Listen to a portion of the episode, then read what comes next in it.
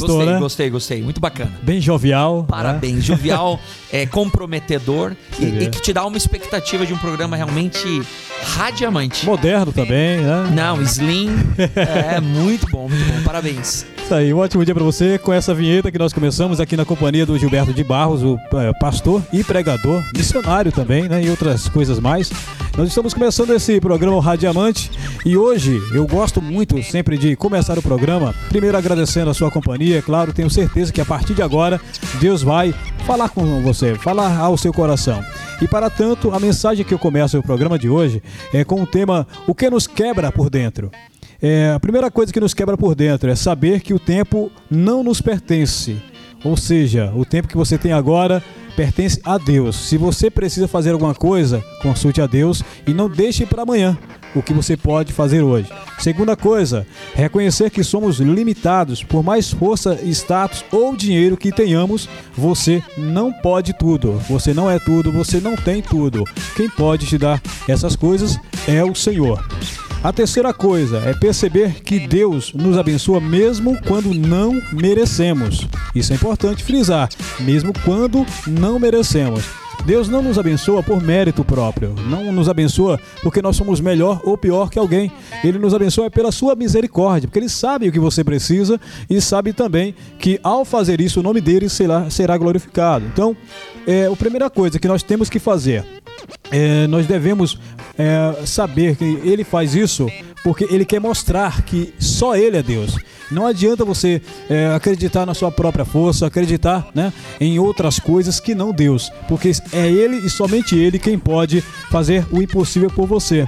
A outra coisa que nós temos que aprender com isso é que ele nos ensina a sermos como ele. Mas como assim sermos como Deus?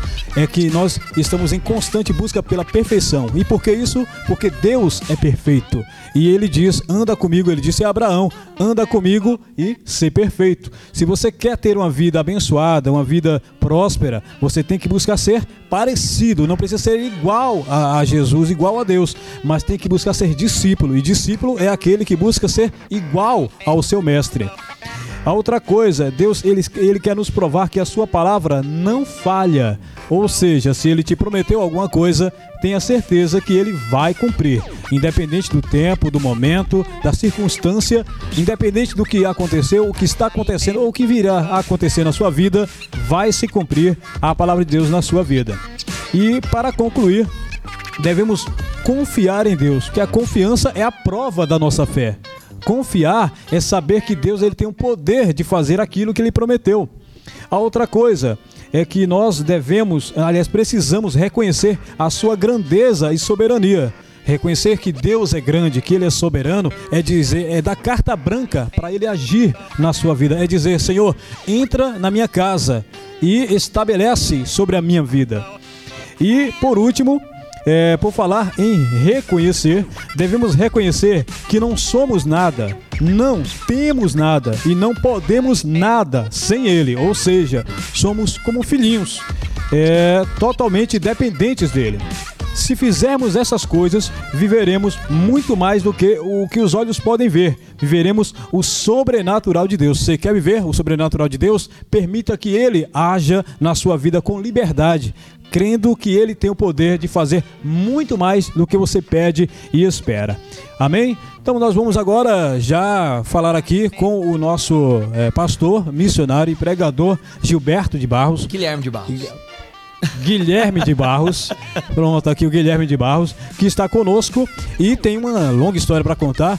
O tempo é curto, mas a história é longa e eu quero começar pelo início, começar pelo Lógico. começo, que é Caçapava.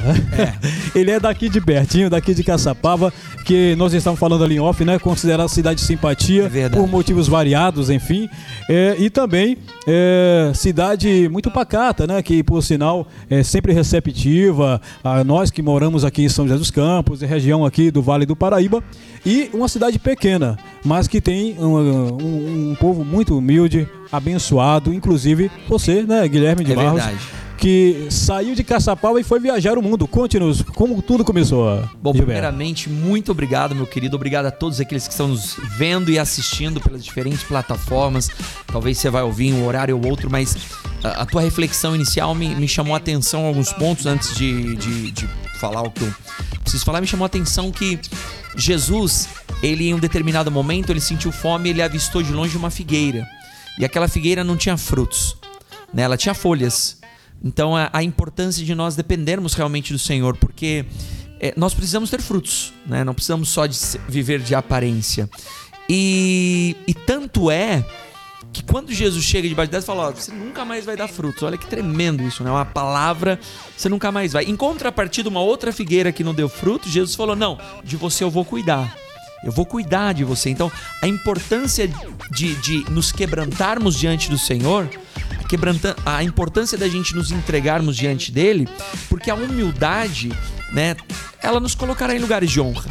Aquela figueira que aparentou ser o que não era, foi olha, você nunca mais dará frutos.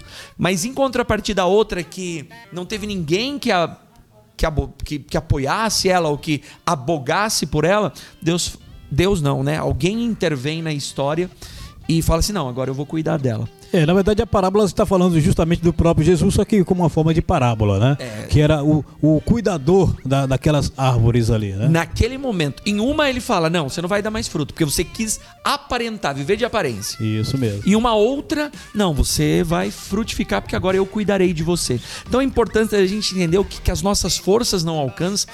As forças, a força de Deus ela resolve. Quando o nosso intelecto não, não tem a capacidade de alcançar, a sabedoria e a soberania do Senhor faz. Então, dependa dele, viva dele e não exija de ninguém, porque cada um dá o que tem Isso né? mesmo. Enquanto nós não entendermos que precisamos, é, nós não somos condicionados a darmos aquilo que recebemos. Nós damos o que temos e não temos que esperar nem exigir de ninguém. Então, em cima disso, dessa sua, é, dessas suas colocações tão ponderantes, ao meu ver, e com certeza aí ó, as pessoas que estarão ouvindo e vendo isso, gostaria de iniciar. Meu nome é Guilherme de Barros, sou felizmente casado, sou casado com uma hondurenha linda. E ele deixou bem claro, é felizmente. Isso significa Felizmente. que ser casado é uma coisa boa, né? Diferente do que É, na verdade disse que o homem tava tão feliz, mas tão feliz solteiro, que daí ele falou: Eu vou casar. Pra ficar mais feliz ainda. Pronto, muito bem. Né? Os amigos que estão solteiros aí, ó, então esquece esse negócio que feliz é quem é solteiro. Se você Não, casa, é não. mais feliz ainda, não é Com isso? certeza. Mesmo diante das adversidades, diante do, do, né, dos desafios que a vida proporciona, das escolhas e de tantas outras coisas. Hoje eu sou um homem abençoado por Deus, tenho três filhos. É, tenho o primeiro filho é Josué, um filho que nasceu do coração. Ele não é nosso filho biológico. É, ele é hondurenho também. Aos nove anos assassinaram o pai dele e aí ele vivia numa situação muito complicada. E ele chegou à igreja que nós pastoreávamos. E por falar em hondurenho, você falou que sua esposa também é hondurenha, Também é ou seja, hondurenha. você conheceu ela quando foi pra lá, pra Honduras. É. Eu, eu nasci em Caçapava, mi- minha mãe é de Caçapava, meu pai é do Paraná, mas morou a vida inteira em Caçapava, então praticamente somos todos de Caçapava, né? E aí meu pai foi convidado para fazer missões no ano de 1998. Você tinha quantos anos nessa Tinha época? 13. Ué, tava começando ali o ministério, né? É, de fato. Tava iniciando. Meu pai já pastoreava no Brasil, então nós já estávamos acostumados com, né, com igreja, com Sim, sim. é, é, plantações de igreja, enfim. É que filho de pastor, ele acaba levando o ministério de, vamos dizer assim, de carona, porque a família do pastor está sempre envolvida com o ministério, né? É, e esse é um. É, aqui a gente, eu até me permito abrir um parêntese nesse ponto, para até dar um conselho, talvez pastores ou, ou filhos de pastores que hoje talvez estão Houve aí desviados. conselho, né? Conselho do pastor. É, hoje talvez estão desviados ou afastados ou desanimados. Porque muitas das vezes, em muitas profissões, você sai do seu escritório, você apaga a luz e você chega em casa e você vai desfrutar a sua família. E a função ministerial, né, pastoral especificamente, na maioria das vezes você acaba cometendo o erro de levar os problemas para casa porque você de alguma forma, né? Então aí eu vejo na palavra do Senhor algo que Ló, quando os anjos foram tirá-lo de Sodoma, diz a Bíblia, e o anjo fechou a porta. Por quê? Porque Ló disse àqueles do menor ao maior: "Tomem as minhas filhas". E muitas das vezes, esse primeiro ministério que é a família, que é o ministério familiar, né, está sendo descuidado e a gente como ministro, a gente acaba entregando a nossa família. Entregando ao quê? A não termos tempo de qualidade, a não entendermos que precisamos respirar, a não entender que precisamos ter um momento onde destinamos para eles, é, onde não entender a compreender as suas necessidades. Sim. Então, esse é um conselho que eu deixaria. É o lado humano do, do pastor, do pregador, necessário, do homem né? de Deus, né? Necessário. Sim. Né? Um momento de qualidade, umas férias, um tempo ali de, de um diálogo, escutar. E muitas vezes você acaba trazendo todos os problemas de, sei lá, 50, 100, dependendo do tamanho da igreja, para dentro de casa. E aí todo o teu tempo ali ele é dedicado a a, a apagar fogo, a resolver. Uhum. E muitas das vezes há um descuido familiar. Então aqui eu gostaria de atentar a você. Se você foi descuidado familiarmente, perdoe. Né? Perdoe que talvez teu pai ou tua mãe ou tua família pastoral talvez não conseguia lidar com algumas situações, porque é complicado mesmo. Sim perdoe, releve. Até porque quando você libera o perdão, você é o primeiro beneficiado. Você é liberto, né? Isso é provado cientificamente que a, a, a falta do perdão, né, a ausência do perdão causa problemas, inclusive cardíacos, né, e outros mais. Mas e aí, nos conte. E é... aí nós fomos, meu pai foi convidado para ir para Honduras, nós fomos, eu tinha 13 anos, ficamos lá de 1998 até 2003 ou 2004, não me lembro. Uhum. Mas ficamos sete ou oito anos, sete anos. Então lá eu, eu acabei me formando, acabei. Você já falava espanhol quando foi para lá? Nada. Aprendeu lá? Aprendi na marra. Que bacana. Eu fazia duas escolas de manhã, onde a professora de espanhol ia, eu ia. Ela ia segunda série, eu ia. Terceira série, eu ia. Primeira série, eu ia para aprender o idioma rápido. Que bacana. Né? E à tarde eu fazia a minha escolaridade, que eu estava à época, acho que era segundo curso. Eu comecei muito cedo a escola, eu comecei minha primeira série com 5 anos.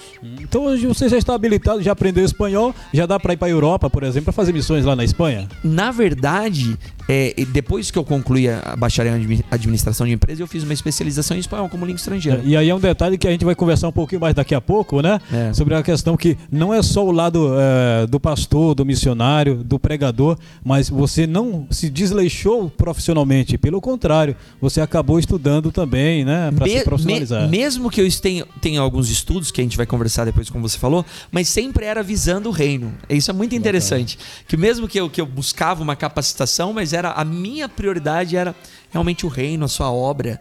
É, e, e, com certeza isso foi Porque uma bom. coisa não anula a outra, pelo não. contrário, né? Uh, ambas andam juntas. Mas e aí, a partir do momento que você vai para Honduras, Sim. você começa ali a acompanhar o seu, seu pai, né, no ministério, e o, você começa a desenvolver esse trabalho ali em Honduras com o seu pai, Sim. ou você. Como, como se deu ali a partir de Honduras? Sim, daí com estávamos lá estudando, é, cuidava, aprendi a tocar instrumento, né? Não tocava nada, não tivemos a oportunidade de ter um professor. Desenhei lá num, num papelão um teclado que eu vi numa foto e na época a internet era relíquia, né? E ali eu fui tentando sem som, mas Deus foi tão maravilhoso que nos ensinou. Isso aí é começo de 2000, 2005. 98. 90, ah, meu Deus. Faz 98, 1998. É, Você já estava nascido? Eu tinha nascido em 90, eu estava com 8 anos. 8 anos, é. era uma criança. Eu não sonhava ainda com celular, smartphone, jamais estaria, estaria sonhando em estar aqui, né, participando. Com certeza. Mas e aí? E aí a gente começou a tocar, a desenvolver alguns projetos sociais, com os anos foram passando, né? Já estávamos tocando, a igreja foi crescendo, congregações foram né, sendo levantadas, é, aí eu fiz o IBAD, lá abriu-se o núcleo do IBAD. Lá em Honduras eu consegui me matricular. O IBAD é Instituto Bíblico das Assembleias de Deus. Legal, bacana. E aí nós conseguimos fazer. Fui o aluno, um dos alunos mais jovens, formado pelo IBAD para a glória do Senhor. É, em, em, em, tu, em, tudo isso, caminhar que é muita coisa e o tempo é curto, mas tudo caminhar, projetos sociais acontecendo. A gente conseguiu fazer um projeto social que está até hoje, ombro a ombro, mochila do samaritano. Continua lá em Honduras esse da, projeto? Da Metumano. É, eu e a minha esposa, né? Sim. Depois que nos casamos, continuamos com esses projetos. A e sua aí... esposa, só para poder resumir, você conheceu lá em Honduras, eh, fazia parte da sua igreja? Sim. Como é que foi? Eu conheci ela em Honduras, é, eu tocava né, no Ministério de Louvor, tinha, era, era o líder dos jovens da, da congregação, e ali ela ela foi à igreja. Na verdade, o pai dela foi, meu pai o conheceu, visitou a casa e eles começaram a se congregar conosco porque eles estavam sem se congregar. Só, Eles só para poder mudado. também arrematar isso aí, era o mesmo ministério que hoje você faz parte ou era outro ministério? Não, era a Assembleia de Deus. A Assembleia de Deus. Isso, é, foi o meu berço, né? Daí o IBAD também, né? Que naquele O IBAD momento. também. Legal. E aí ela começou a ir à igreja e era transformou na minha melhor amiga. Nós construíamos algumas peças teatrais juntos. Ela tem habilidade para escrita também. Olha, E eu exercia, eu colocava em prática, né? Porque eu gosto da prática. bacana. E, e aí a gente começou a caminhar juntos, mas só amigos. Aí meu pai retornou ao Brasil, né? Aí eu vim pro Brasil, aí eu fui trabalhar. E nesse tempo que eu vim pro Brasil, que eu tinha 19 anos, eu me desviei dos caminhos do Senhor. Eu fiquei dos 19 aos 23 anos desviado. Para você ver que não necessariamente quem nasce no evangelho, quem está na igreja, está, é, é, vamos dizer assim, é, acima do bem e do mal, a ponto de não se afastar. Então você que está de repente em casa passando por um momento difícil, saiba que não é exclusividade sua. Tem pessoas que passam por dificuldade, o que não significa necessariamente que você também não pode voltar. né? Claro. E, e- porque o fato foi, eu não, eu, não, eu não consegui lidar com algumas indagações. Né? Obra missionária, eu era muito jovem, eu comecei a, a cobrir um campo branco, eu era auxiliar de trabalho na época, ainda não era pastor. Auxiliar de trabalho eu tinha 16 para 17 anos. Então, assim, algumas, algumas responsabilidades foi muito precoce. É, a gente passou muitas provações econômicas, é, não tínhamos recursos. Então, Forçaram uma responsabilidade que você ainda de repente não estava tão preparado assim. E na verdade eu não soube lidar com ela, né? entendi. Quando eu venho pro Brasil, que eu vejo um mundo, né, de oportunidades, de possibilidades em comparação com Honduras. Honduras, para você terem uma ideia, é um país da América Central lindo, maravilhoso, mas foram, foi por anos o, o país mais violento do mundo, foi por ano a maior taxa de homicídios no mundo, foi por anos o país mais pobre das Américas. Só depois da guerra civil que aconteceu no Haiti que ele perdeu pro Haiti. Então, para vocês terem ideia, sofreu vários golpes de estados. Então, assim, para vocês terem uma ideia da, da complexidade. Sim. E quando eu retornei pro Brasil, eu não soube lidar com isso. Porque de um lado tinha toda um- uma bagagem e de outro lado tinha uma pessoa que não queria mais usar roupa usada, que não queria mais ter que ferver a roupa, que não queria us- usar mais sapato 2, 3 número acima por não poder comprar um sapato novo. Já está meio cansado de tudo aquilo, né? Então, na verdade, quando eu saio da igreja, eu não saio pensando ir pro mundo. Eu saio, eu saio porque eu vou buscar alguns objetivos. Sim. E aí, obviamente, planos sem Deus te traz uma confusão. Foi o que aconteceu em Babel. Babel é o significado disso é confusão. Sim, sim. É um sonho de alcançar um lugar alto sem Deus. Né? E aí gera uma confusão. E quando eu me vejo diante dessa confusão do que eu quero alcançar, só que sem Deus no plano, é, quando eu fui ver, eu já estava envolvido com as coisas do mundo. Já É que é assim saindo. que acontece, tava- né? é. É. sutilmente. Quando você percebe, já é tarde demais, né? E aí eu me afastei da igreja e fui morar sozinho, justamente porque meu pai ainda era pastor, até hoje ele é pastor, para não trazer nenhum dano ou é, uma vergonha, né? Enfim. Sim. Mas que eu já era adulto, não era responsabilidade dele, mas eu preferi morar sozinho. E aí eu fui trabalhar. Aí tive meu carro zero, experimentei as melhores roupas, viajei muito. Ou seja, conseguiu aquele objetivo ao qual você se propôs, né? É momentâneo, né? Até descobrir que não era bem daquele jeito não. ali. Até E descobri aí, que quando foi que você se deu conta de que realmente ah, tá na hora de voltar porque não é bem aquilo que estava imaginando? Como é que foi? Qu- quando você vê a realidade, né, da tua vida, né? Quando você consegue ter a percepção da, da situação que você se encontra, né? Que você não, na verdade, tudo aquilo ali é uma utopia, é, um- é uma fantasia. E quando eu me dei conta disso, graças a Deus, o Senhor estendeu as suas mãos para mim. Então, quando você falava do, do amor de Deus, eu lembrava disso. Não há nada que a gente possa fazer que diminua o amor de Deus para nós. né? Não há nada que a gente possa fazer. Então eu me lembro que naquele momento que eu tive um, um- um insight de o que, que eu tô fazendo. É Como filho pródigo, né? O que, que eu tô fazendo? Vou me levantar, eu não posso, eu não quero mais continuar nessa situação. E aí eu me levantei, busquei a misericórdia do Senhor e a mão do Senhor me abraçou. E interessante que é o único momento da Bíblia que mostra a figura de Deus correndo, né? Porque Deus não chega antes, não chega depois. Ele não precisa correr. Exatamente. Ele- tudo tem seu tempo. Mas no filho pródigo nós vemos o pai, né, representando Deus correndo, né, para abraçar o atender, é. filho, né? Isso mesmo. Então eu, eu me vi nesse, nesse momento. E aí com 23 anos eu retorno. E você voltou para o mesmo ministério ou foi voltei- para outro? Não, voltei para o mesmo ministério, Certo. voltei para a mesma casa. é, e aí ao aí fiquei 23 anos, aí aos 26 anos eu fui enviado já como missionário. Olha só, três anos depois, Deus novamente te dá uma nova possibilidade, uma nova oportunidade de, de repente, começar um novo ministério também. Né? É, foi, foi como um. É, é o- olha que só interessante, rapidinho. Eu trabalhava na Johnson Johnson.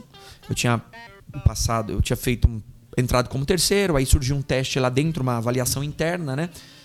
Externos e interno. E aí eu participei, foram três etapas, consegui passar, me efetivaram como Johnson. Era uma coisa que não existia ainda, mas que Não. você foi selecionado entre os tais. Fui. Isso aí é o que eu chamo de fator, é, o legado do verbo haja, eh, que foi o tema da, da mensagem na semana passada. Sim. Que Deus traz à existência aquilo que não existia. Sim. E aí eu com- com- comecei um projeto dentro da Johnson que a gente chama de Job Rotation, que é você passar por várias áreas dentro de uma empresa, em áreas específicas. Na minha- no meu caso era finanças. Sim. E aí, pra você caminhar, pleitear um posto de supervisão, coordenador, gerência. E aí, o que, que acontece? O meu pastor me chama é, e me fala: Ó, tem um, convite pra te fazer. Eu falei: Pois não, pastor. E, eu tinha acabado de ser efetivado, Johnson. Ele falou assim, há poucos meses. E ele falou: Ó, é, eu gostaria de que você fosse pra Honduras. Eu falei: Olha, pastor, meu casamento já tá marcado pra eu casar aqui no Brasil, já tá os convites, já tá o buffet, já tá tudo. Porque, ah, nesse lapso de tempo, depois que eu retorno pro Senhor, dos 23 aos 26 anos, eu retomo comunicação com a minha esposa, Ah, que bacana. via internet. Ah, que até então, nesse caso, vocês estavam separados. é, Nós nu- nunca namoramos. Meu Deus. Assim, enquanto nós estávamos lá em Honduras juntos. Ela era uma membro da igreja e minha melhor amiga.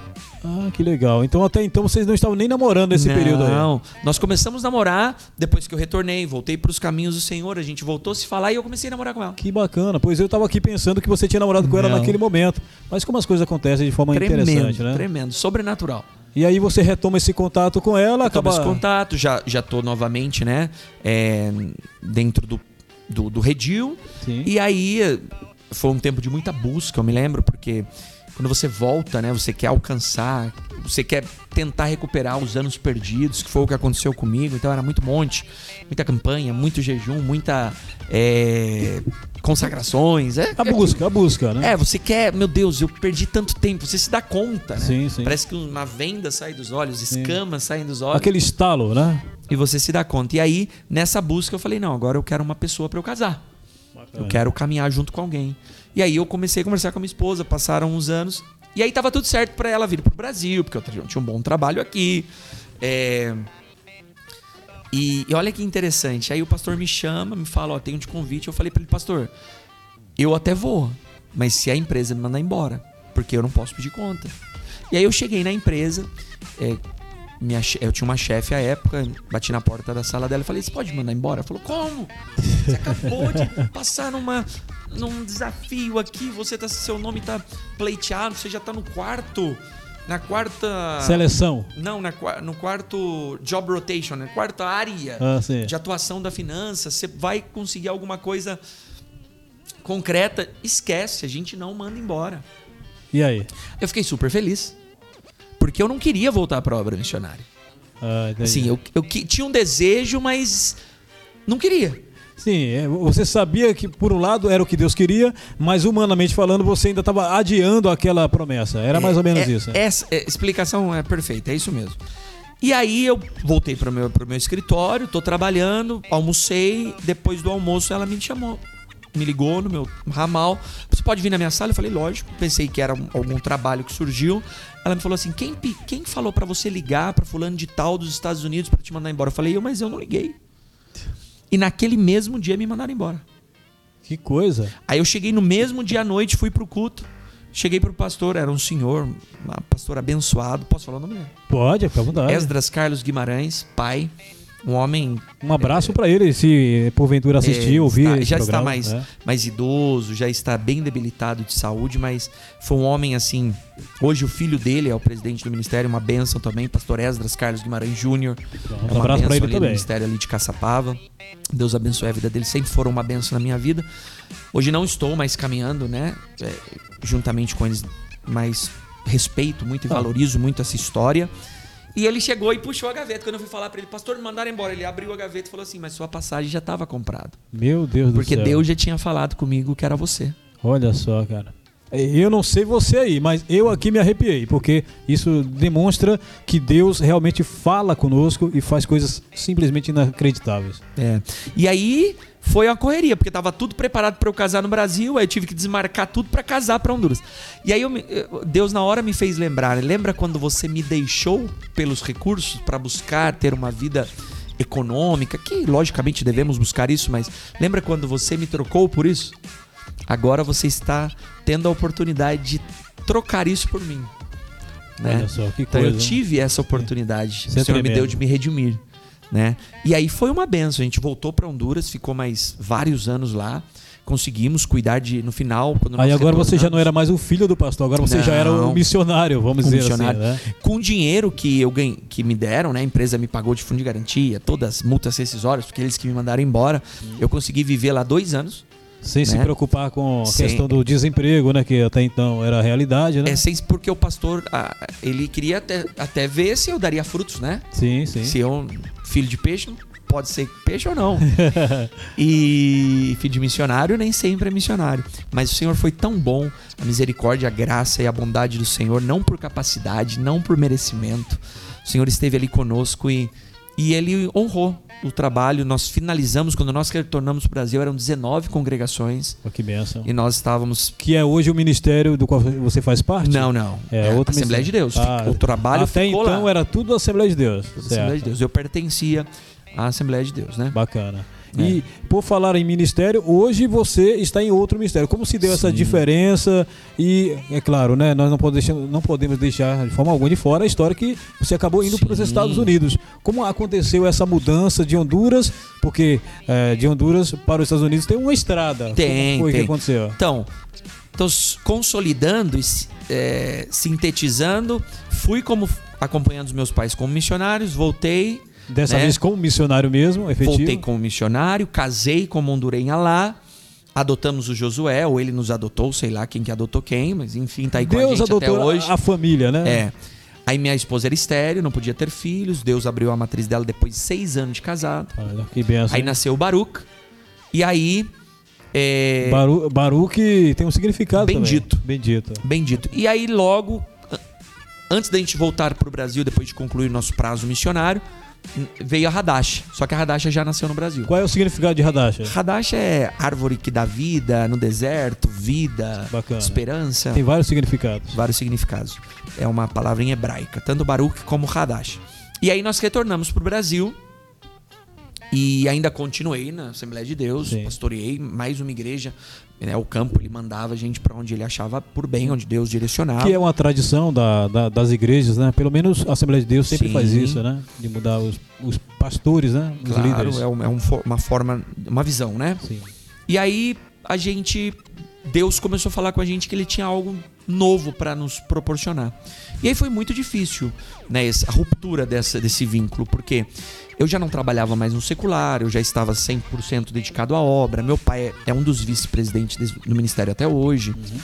Eu a amo, né, assim, doutrinarmente a igreja Assembleia de Deus para mim é uma igreja que tem uma base fantástica. Que ensina muito a questão do princípio, né? da Sim, palavra. e mantém ainda, né, alguns, é, alguns princípios, é, até mesmo morais, né, éticos, Sim, sim. Alguns fora costumes, né? bíblico, isso.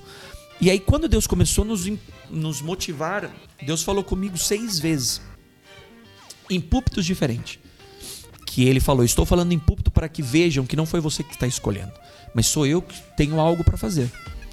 E aí Deus tira e põe, né? Sim. A gente vê Deus falando, ele tira reis, põe reis, ele é, confunde, ele. Enfim. E, não, e eu não queria, porque filho de. Não, não queria dar esse desgaste, ou ter esse desgaste. Sim, sim. Porque Né? uma vez que você é de da família assembleiana, você fica preocupado. E agora, como será a minha eh, ligação com minha já estava família? vivendo do que eu amava. Sim. Meu pai é vice-presidente, tem um vínculo muito, muito bonito com os pastores presidente. Hoje o pastor presidente. É, Fazia o que eu amava. Fui, um dos fui consagrado pastor mais jovem, tanto consagrado pastor como reconhecido na convenção. Ou seja, você litigou o quanto pôde. Tive uma oportunidade missionária, construí uma carreira, já tinha, né, já tinha um legado. Sim. E aí tudo aquilo deixar, começar do zero, ter que trabalhar no secular, né? Nada contra, mas já tinha alcançado, caminhado, né? um- um- algumas léguas para chegar onde cheguei. E aí, não, vamos recomeçar tudo. E aí eu Isso falei pra demonstra o Deus, quanto Deus ele foge de padrões, né? De repente a, a gente está pensando, ah, do jeito que tá aqui tá tudo certo, mas Deus prefere que seja de outra forma para que o ministério dele também seja abençoado. Porque eu tenho certeza que ao tomar a decisão, uma decisão que comprometeria diretamente a Não. sua ligação com sua família, Deus estava te ensinando algo novo, né? Ah, Daí a última vez que Deus falou comigo, fora seis vezes em púlpitos diferentes, foi de madrugada no meu quarto. Eu dobrei meu joelho 3 e 15 da manhã para orar. E o Senhor falou, o Espírito Santo, a voz do Espírito Santo muito audível, falou para mim assim: Você sempre pregou sobre obediência. E hoje você está querendo a conveniência? Porque para mim era muito mais conveniente ficar no ministério que eu estava. Muito mais. Né? Os desafios que eu enfrentaria em começar um novo projeto é, seria um desgaste físico, desgaste financeiro, desgaste psicológico, desgaste familiar, desgaste ministerial. Não tinha nada humanamente bom. Mas aí o Senhor falou comigo, eu entendi. Aí fui na sala do meu pastor presidente, conversei com ele, falei: Ó, pastor, não posso mais lutar contra isso. Sempre preguei, preguei de obediência. Não tenho nada contra o ministério, não tenho nada contra a sua pessoa, não tenho nada contra a doutrina, não tenho nada contra nada. É que Deus está me conduzindo para algo e eu preciso obedecer. Não sei até quanto isso vai ser, mas hoje é o que Deus está requerendo de mim. E aí eu iniciei, é, depois de alguns meses de ter saído da Assembleia de Deus, né, é, iniciei um projeto, a Igreja de Cristo Ebenezer Brasil. Ebenezer, qual é o significado do termo? Tem dois significados. Ebenezer é uma palavra hebraica que significa até aqui o Senhor nos ajudou ou pedra de fundamento. Certo. Então, nós hoje estamos aí com a Igreja de Cristo Ebenezer Brasil, dois anos. Fica E onde o endereço? Fica na rua Luiz Consiglio, Consiglio. 340, Residencial Rig. Marcou aí, né? Luiz Consiglio 340. Residencial Rig. Que, ah, Zona Leste. Riga aqui, é próximos, né? Próximos aqui. E fica na divisa entre São José e Caçapava. É, fica no primeiro bairro, né? no primeiro bairro de São José, na Zona Leste. Ou seja, tanto para quem está nos assistindo, nos ouvindo em Caçapava, quanto para quem está aqui em São José, é, o endereço. Por favor, tá será um prazer. Temos culto terça, 19h30, oração às 19 sexta, 19h30, oração às 19 e culto aos domingos, 18 horas. Os outros dias nós temos Tish Bahai, que é uma academia de líderes, daqui a pouco a gente fala um pouquinho disso, acho eu, não sei se vai dar tempo. É, temos os discipulados, né, cordeirinhos e mordomia cristã, temos aí as atividades dos jovens, temos os ensaios, do- enfim, dos demais ministérios, então... é, Vai lá, terça, sexta, 19h30 e domingo às 18 horas, os nossos cultos. Essa é a parte da, da- aqui do seu ministério, mas Sim. existe um lado profissional. E agora eu gostaria de também que você falasse sobre esse seu lado administrador, que você até falou aí, que estudou até para poder aprimorar no ministério Sim. e tudo mais. Mas hoje você é, se encontra trabalhando, você se encontra em busca é, do espaço no mercado. É, qual é a sua especialidade dentro da área da administração, que é uma Claro. área bem vasta? Claro. No que você atua exatamente? Então, quando eu, é, né, aí eu começo a Ebenezer, só para concluir essa Claro, parte, que eu acho que é importante, é, eu começo a Ebenezer, passa um ano, é, é por isso que aí eu entendi, né? Deus me tira aqui do Brasil, me leva para os Estados Unidos para fazer missões lá, a gente ficou 11 meses fazendo missões lá, por causa de uma família. E, e lá eu tive que trabalhar também no secular mesmo, no que, no que tinha que ser feito, né? E foram grandes desafios, grandes, grandes, grandes desafios. Mas uma família lá, que eram líderes da igreja, lógico, outras pessoas receberam, é, reconciliaram, aceitaram a Jesus. Mas quando eu entendi que foi por essa família, Deus moveu a minha família. E para que acontecesse isso, inclusive, ele tinha que me mover de um ministério para que eu fosse levado por esse ministério até os Estados Unidos por conta de uma família que hoje, olha que coisa, posso falar? Fique à vontade. Que hoje essa família, olha que tremendo, está no- na Igreja Assembleia de Deus dos Estados Unidos. Olha que benção, rapaz. Daí dá pra você ter uma ideia da importância que você aí de casa tem para Deus, né? Se para nós vocês são, você é importante, imagine para Deus a ponto de mobilizar É. uma família para cuidar de uma outra família lá nos Estados E, Unidos. e que quando eu vim, quando eles estavam, nós estávamos lá, junto com a Ebenezer, eles estavam na Ebenezer conosco. Mas como nós retornamos para o Brasil, até porque já, tinha, já tínhamos um prazo para retornar, é, eles foram para a Assembleia de Deus. Porque era a igreja que eles. Eles, então, não se trata de denominação, né? Deus me move de um ministério onde muita gente me criticou, onde muita gente questionou, onde muita gente não entendeu, onde muita gente até hoje é, tem conflitos, né? Talvez. As pessoas vão te criticar sempre pelo que você faz e pelo que você deixa de fazer. Isso É. aí não é novidade. E, e assim, e depois você vê o reviravolta que Deus fez na minha vida, no meu ministério, todos os desgastes, os desafios, para levar para que uma família né, se posicionasse, acontecesse um realinhamento com elas. Então, foi maravilhoso. Aí ficamos nos Estados Unidos o ano passado, retornamos para o Brasil esse ano, em janeiro. E estamos aí, pastoreando ainda o ministério, é uma igreja nova, né? Dois anos e meio, de, de- dois anos e oito meses de igreja aqui no Brasil, ainda é uma igreja nova, uma igreja que está engatinhando. Já temos aí alguns departamentos, algum ministério da igreja, mas é, precisamos trabalhar também no secular. Então, sou formado em administra- administração de empresas, tenho uma especialização em espanhol como língua estrangeira, ministro aula de espanhol também online ou presencial. É, tenho é, uma, forma, uma maestria em, em teologia. É, obtive há alguns anos atrás um certificado por alguns artigos um doutorado, doutor honoris causa em direitos humanos e missiologia. Ou seja, você que está em casa, que está precisando de um profissional com essas qualidades, com essas características, entra em contato imediatamente, pelo amor de Deus, antes que ele seja empregado por alguém. Porque com certeza vão puxar a laço, hein? São, são desafios, né? Trabalhamos na Johnson como analista financeiro, trabalhamos na Bramo do Brasil com treinamentos, RH, supervisão e coaching. Estamos agora já concluindo-nos a graduação também de coaching, né? É, pelo Instituto Brasileiro de Coaching, o IBC. É, trabalhamos também. Onde mais? Tra... meu São Deus. tantas que acaba Tem, tem esquecendo. aqui, mas eu até esqueci. Bom, Então, na mas parte de supervisão de vendas, coordenação, é, na parte administrativa, na parte de RH, trabalhamos na prefeitura também, cuidando do Tribunal de Contas, cuidando de terceiro setor, cuidando de.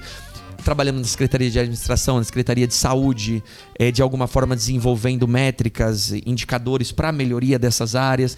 Então, é, tem, e isso em pouco tempo. Você tem quantos anos? eu tenho 38. Olha, é, é, o que você tem experiência de 38 anos, tem muita gente que não tem aí uma vida inteira, né? De viajar, inclusive, para dois países, né? É, é. Para fazer missões foram dois, mas para pregar e viajar pela misericórdia do Senhor foram vários. Ah, então pronto. É, isso Deus foi concretiza o que eu estava falando. Então já tem experiência de vida, de ministério, profissionalmente falando também, está preparado. Eu acredito que isso é questão de tempo, né? Porque Deus ele te trouxe para cuidar da igreja até que você tenha um novo Claro. eh, trabalho a ser realizado.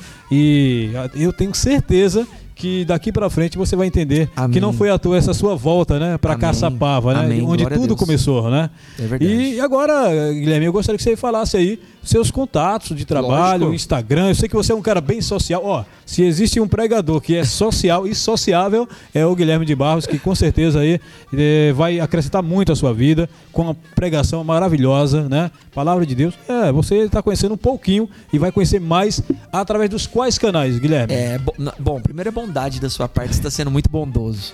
Na verdade, Deus ele é- tem sido maravilhoso conosco e é um prazer para nós levar a palavra, pregoar o reino. É, isso é maravilhoso. Nós estamos em todas as plataformas digitais. Se você quiser me procurar, não sei se pode falar o nome. Fica à vontade. Pode falar? No Facebook, Guilherme de Barros. No TikTok, Guilherme de Barros Oficial. TikTok a gente fez há pouco tempo. e Estamos vendo aqui a graça do Senhor. E pode ficar tranquilo que ele não fica fazendo dancinha, não. Ele está lá levando a palavra também, compartilhando. Aliás, sim, é, sim. Todos esses canais são para compartilhar a palavra. Tenho certeza que você será muito edificado. Eu mesmo já sigo também no Obrigado. TikTok, no Instagram, né? Obrigado. E olha que eu não sigo a tanta gente não, mas eh, faço questão de Opa, compartilhar coisas boas, né? Que honra, que honra. Então no TikTok, Guilherme de Barros Oficial. No Instagram, Guilherme de Barros Oficial. Guilherme Underline de Barros Oficial. No Facebook, Guilherme de Barros. E no Kawaii, é Pastor Guilherme de Barros. Pronto. O Kawaii é para muitos Kuai, né? Quai. Isso aí. No Brasil o pessoal costuma Quai, chamar como Quai. Pronto. Pronto. Então tá em tudo, tá presente aí em muitas plataformas, redes sociais e também você tem algum contato para trabalho, para quem quiser Claro. eh, ligar, eu quero contratar você para fazer uma assessoria jurídica ou algo assim, porque você trabalha com o Tribunal de Contas, você Sim. tem essa experiência. Quer contratar para fazer uma assessoria jurídica, quer contratar para fazer uma assessoria de planejamento de marketing, planejamento estratégico, é, treinamentos, é, capacitações, conferências, pregações, estudo para casais, estudo para líderes. A nossa área é, é é específica assim é, é liderança, mas também para casais, para líderes, para jovens, enfim. O número do meu telefone é 012 9636 1506. Repete. 012 DDD. O telefone é 9 9636 1506.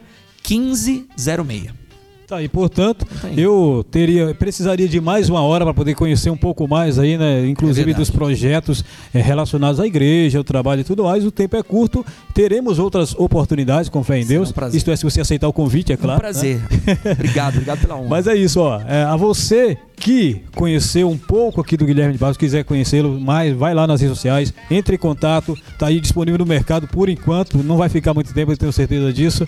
E entre em contato com, com vai poder conhecer melhor, contratar e também ouvir a palavra de Deus, né? Claro que sim. É, bom, já me despedindo também aqui a você que permaneceu conosco aí pela Rame Vale, a Rádio Metropolitana Vale, também é, nas 26 emissoras em todo o estado de São Paulo e ainda pelo grupo Everest, lá no norte nordeste do país, em mais de 150 emissoras, reprisando o nosso programa pelas plataformas YouTube e também Spotify. Nosso muito obrigado, obrigado pela sua companhia, que Deus continue falando ao seu coração, que não fiquem somente como palavras, mas que tudo isso que foi conversado aqui possa impactar a sua vida. A você, fica com Deus, porque com Ele já fui. Valeu, gente!